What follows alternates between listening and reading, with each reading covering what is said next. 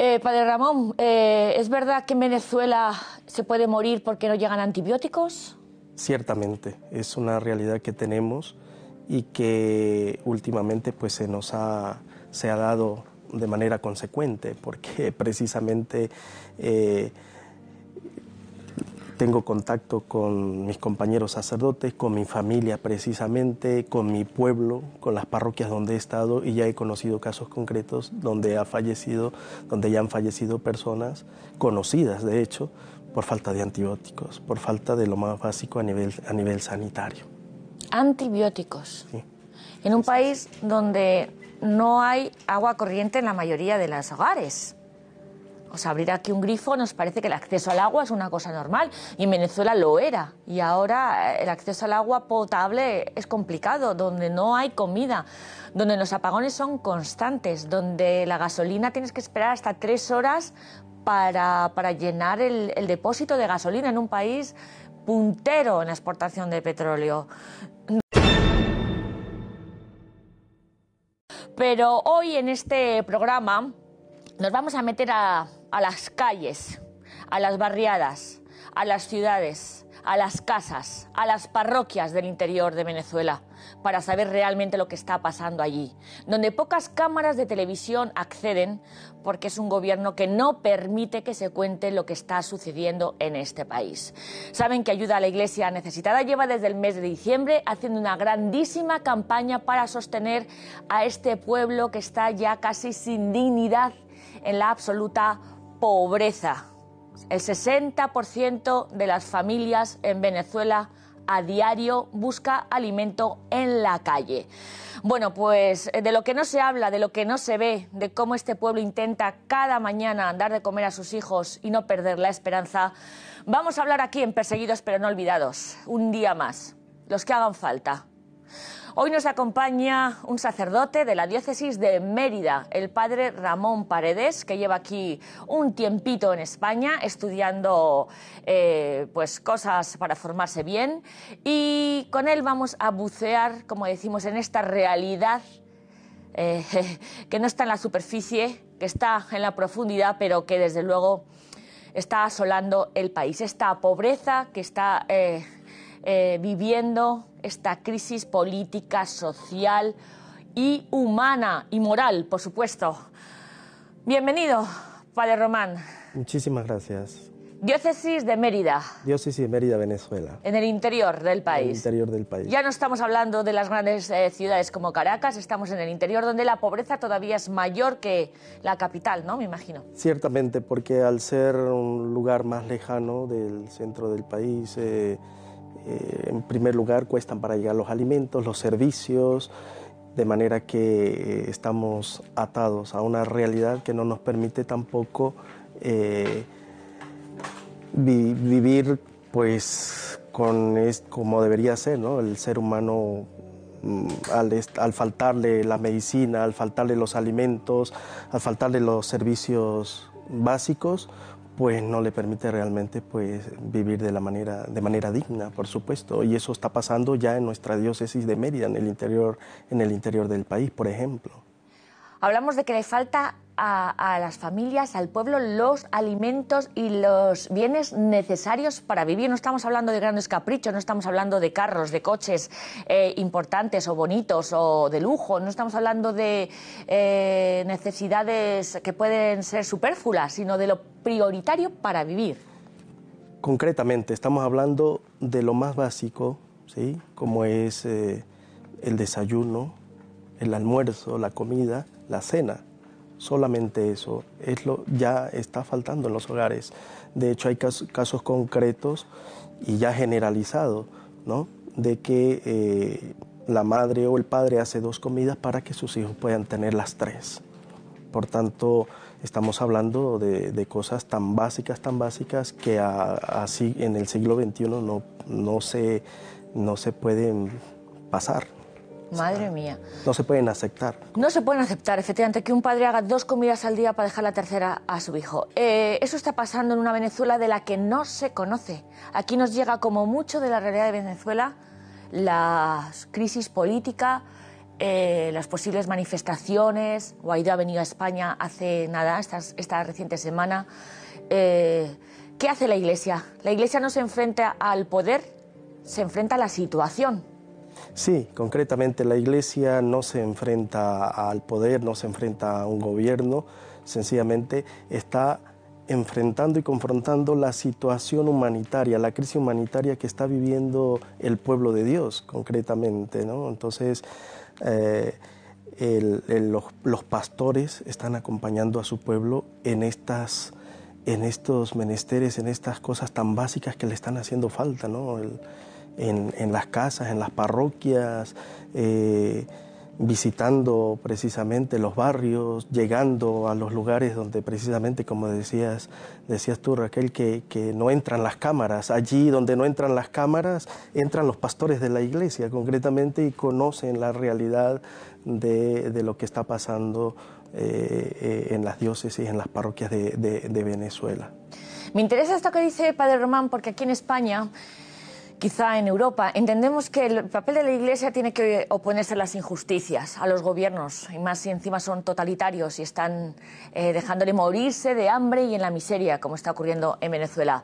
Pero hay otra manera de hacer política, una política con mayúsculas, que es lo que nos está enseñando ahora mismo la Iglesia venezolana al resto de la Iglesia católica, que es trabajar. Eso también es hacer política, ¿no?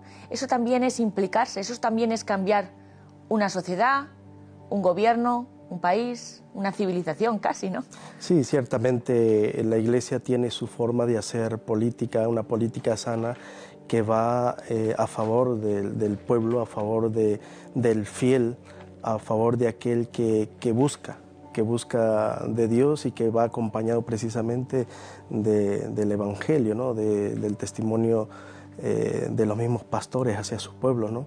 Y por tanto este, es yendo a los hogares, es yendo precisamente a la necesidad y conociendo la necesidad de cada uno de los que están allí con nosotros, cómo se hace esa política, ¿no? una política más humanitaria, una política que llega precisamente al corazón de, de la persona, ¿no? que permite de alguna otra forma que esas personas se abran también a la necesidad de otros que puedan estar pasando y que en realidad pues una necesidad que se ha generalizado tanto en los pastores de la iglesia como el mismo pueblo de Dios. Pero esa fidelidad de alguna otra forma o ese pueblo fiel de Dios, como habla el Papa Francisco, es lo que permite que entre pastores y fieles haya un conocimiento de la realidad y se pueda trabajar y emprender proyectos acompañados pues de otras instituciones, tanto internas como externas, nacionales e internacionales, como la ayuda a la Iglesia necesitada que nos acompaña en esta, en esta situación, eh, en la solución no total de la, de la realidad porque estamos, ¿sí? Mm. Eh, estamos un poco lejos de, de, ello, pero sí, por, por ejemplo, nos permiten eh, llegar, llegar a tantos lugares donde donde no, donde no veníamos llegando hace tiempo. ¿no? Claro. Eh, padre Ramón, eh, ¿es verdad que en Venezuela se puede morir porque no llegan antibióticos? Ciertamente, es una realidad que tenemos y que últimamente pues, se nos ha, se ha dado de manera consecuente, porque precisamente eh, tengo contacto con mis compañeros sacerdotes, con mi familia precisamente, con mi pueblo, con las parroquias donde he estado y ya he conocido casos concretos donde ha fallecido, donde ya han fallecido personas conocidas, de hecho, por falta de antibióticos, por falta de lo más básico a nivel, a nivel sanitario. Antibióticos. Sí. En un país donde no hay agua corriente en la mayoría de los hogares. O sea, abrir aquí un grifo nos parece que el acceso al agua es una cosa normal. Y en Venezuela lo era. Y ahora eh, el acceso al agua potable es complicado, donde no hay comida, donde los apagones son constantes, donde la gasolina tienes que esperar hasta tres horas para, para llenar el, depósito de gasolina en un país puntero en la exportación de petróleo, donde, bueno, ya no te quiero contar las libertades, pero donde... Eh, ir a, trabajar te puede costar más que tu propio salario. Ciertamente, esto es una realidad que, que, vivimos a diario y que todos los días ahora se está agravando de una manera tan rápida, ¿sí? tan, y que nos hace, nos hace el, costo de la vida aumentado de manera impresionante. ¿Costo de la vida? Hace poco se hablaba de, de 7 dólares que ganaba el venezolano, ahora ha bajado a 4 dólares. 4 dólares al mes para mantener una familia. O sea que para ir a trabajar es mucho más lo que te vale eh, ir que lo que el resultado que obtienes al mes. Entonces, es impresionante y cómo, cómo ha agravado la situación eh, de manera tan, tan rápida. Claro, en meses, en meses cada vez es peor.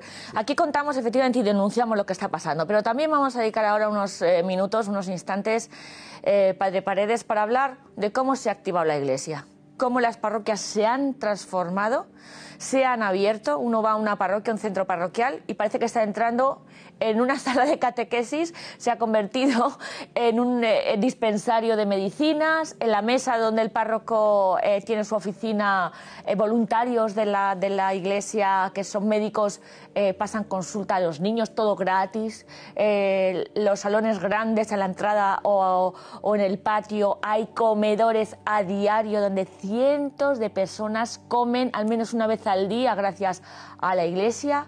Eso es una imagen que tampoco se conoce, pero que casi es más importante, ¿no?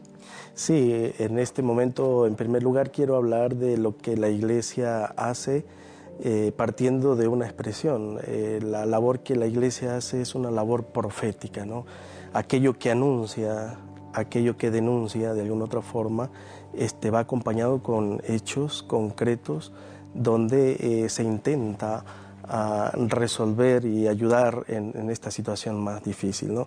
Yo creo que aquí en la iglesia venezolana, en la iglesia venezolana se está dando lo que el Papa Francisco ha dicho. ¿sí? Eh, la iglesia tiene, debe ser ¿sí? un hospital de campaña precisamente estos hospitales de campaña ya los estamos viviendo en, en, las salas de catequesis de las parroquias, ¿no? O sea, cómo se han convertido en grandes comedores, en, en centros de acogida, de, ¿Por qué? Porque personas perseguidas, de alguna otra forma, este, buscan refugio, o personas con hambre, personas sin medicamentos, buscan el refugio en las casas, en las casas parroquiales, en nuestras, en nuestras parroquias. Por tanto, pues esa es la realidad de nuestras parroquias. Unido a esto, pues eh, las ollas parroquiales, ¿sí? esas ollas solidarias que ahora pues ha dado pues bastante, bastante que decir porque em, mm, en las parroquias se está haciendo domingo a domingo estas ollas parroquiales con la mejor intención de colaborar con aquellas personas que se acercan a la Eucaristía, pero se acercan con hambre, ¿sí? que viven su fe a diario, que viven eh, su realidad concreta, espiritual, pero que también necesitan, también necesitan comer. Comer. Por tanto, pues la iglesia en, su, en su manera de actuar, ¿sí? esa labor profética, pues acompaña precisamente el anuncio con hechos concretos como esto, como son las ollas, las ollas solidarias. Qué dolor y a la vez eh, qué orgullo ¿no? de tener una iglesia eh, en Venezuela en el que todos los domingos cuando nosotros vayamos a misa eh, sepamos que además de, de ofrecernos la palabra de Dios en la Eucaristía, allí acompañan y dan hasta de comer al que tiene hambre, ¿no? Eh, en estas parroquias, ¿el sacerdote cómo se mantiene? Porque me imagino que si no tienen las propias familias ni para comer, ¿cómo van a sostener a los curas, a sus curas? Sí, cierto. ¿Cómo están viviendo los sacerdotes en Venezuela? Los sacerdotes en Venezuela eh, viven precisamente de las ayudas que se pueden gestionar. Los obispos también en esto han trabajado bastante, ¿sí? Eh, en buscar ayudas tanto para el pueblo de Dios como para sus propios sacerdotes y ayudarles a mantenerles en los más, ayudarles en los más básicos también, porque no crea que es para ayudarles para que cambien de coche cada año o para que para que, no, no, sencillamente para que se sostengan, eh, al igual que el pueblo de, el pueblo de Dios, o sea, en, las cosas más básicas. Entonces lo que hace es el, sacerdote es precisamente acompañar al pueblo eh, viviendo las necesidades con el pueblo. Exactamente. Los curas de Venezuela hoy se mantienen gracias a los estipendios de misa. ¿Qué es un estipendio de misa? Pues simplemente cualquiera da un donativo a un sacerdote de Venezuela para que pueda vivir y sostener y dar esperanza y acompañar y ser el hombro y el pañuelo donde llorar eh, todo el pueblo de, Venezuela, eh, en agradecimiento este cura de Venezuela hace una Eucaristía, celebra una Eucaristía por las intenciones del donante. Una cosa preciosa, una comunión entre los que estamos aquí y sostener a los sacerdotes que están allí, ¿no? Eso es uno de los proyectos de ayuda a la Iglesia necesitada que hoy por hoy, hoy por hoy en enero del 2020, está manteniendo prácticamente al 90% de todos los curas de Venezuela, de todas las diócesis, se mantienen gracias a estos estipendios de misa, a estos donativos. ¿Cómo está la fe en estos momentos tan duros donde se sufre? La fe ha crecido bastante En, nuestros, en nuestras parroquias, ciertamente, ¿no? Y la muestra, eh, de acuerdo a lo que me dicen los compañeros, es que tenemos las iglesias llenas, ¿no? La juventud, los niños, la catequesis, las personas mayores, adultos, parejas, ¿sí? matrimonios activos en las distintas pastorales. Eh, yo creo que eso es una de las cosas que más echo de menos precisamente de aquella iglesia viva, que a pesar de la situación, ¿no? de, eh, donde hace falta las cosas más básicas, eh, ese espíritu vivo, de, espíritu de alegría que, que, que, hecho bastante de menos y que de alguna otra forma te hace, ¿no? te hace sentir y te, hace, y te llega muy, de manera muy profunda y, y te hace pues activar en todos los sentidos, buscar las ayudas, este, dar respuesta de alguna otra forma de lo poco que ganas aquí, eh, poder canalizar ayudas para allá por medio de amigos, por medio de familias, por medio de, instituciones, buscar la manera de cómo dar respuesta a, pues a personas que de pronto llegan o de pronto te envían un mensaje de WhatsApp y te dicen, oye, padre, no le conozco, pero me han dado su número, este, me podrías ayudar con esto, porque mi madre, mi padre, mis hermanos están en una situación difícil. Entonces, claro, eso te empuja de alguna otra forma a dar respuesta a una realidad que, que como sabemos, eh, el espíritu es muy vivo, eh, ¿no? Pero tenemos esta situación que no nos permite realmente eh, que los fieles puedan de alguna otra forma vivir dignamente. Vivir dignamente. le brillan los ojos, no lo ven ustedes, pero le brillan los ojos echando de menos esa fe. Este programa, eh, lo que pretendemos es lo que acaba de decir usted, padre Ramón, es que viendo en situaciones de extrema dificultad, ya sea por persecución, ya sea por marginación, ya sea por pobreza, por eh, una situación injusta, un gobierno absoluto, como puede pasar en Venezuela, la fe verdaderamente se hace concreta y responde y es verdadera. Por eso, eh, como decimos, el cristianismo siempre se contagia por envidia. Y aunque lo están pasando mal, uno tiene envidia.